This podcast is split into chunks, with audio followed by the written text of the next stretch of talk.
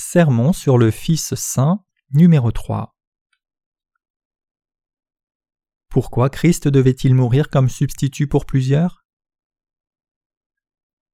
C'est lorsque Jésus fut baptisé par Jean qu'il accepta que les péchés du monde soient transférés sur lui. En Matthieu 3, verset 15, nous voyons Jésus prendre tous les péchés du monde sur lui en recevant son baptême par Jean. La raison pour laquelle Jésus devait être baptisé par Jean et qu'il devait se charger et porter les péchés du monde à travers ce baptême. C'est à cause du désir même de Dieu, comme déclaré en Ésaïe 53.10, il a plu à l'Éternel de le briser par la souffrance. Ainsi, le but de Dieu en envoyant Christ sur cette terre était de le briser parce qu'il portait nos péchés et notre mort.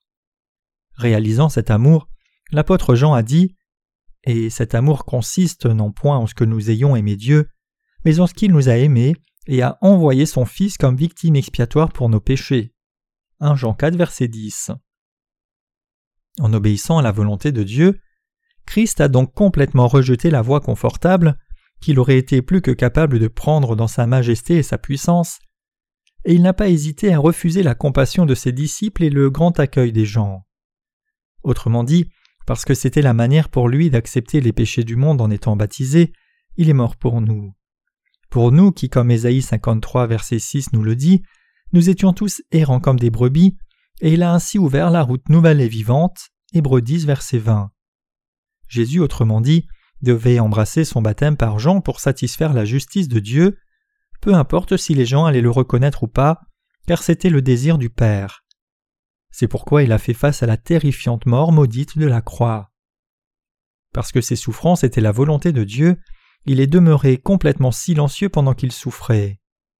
Comme Ésaïe 53 verset 7 le déclare, il a été maltraité et opprimé, il n'a point ouvert la bouche, semblable à un agneau qu'on mène à la boucherie, à une brebis muette devant ceux qui l'attendent, il n'a pas ouvert la bouche.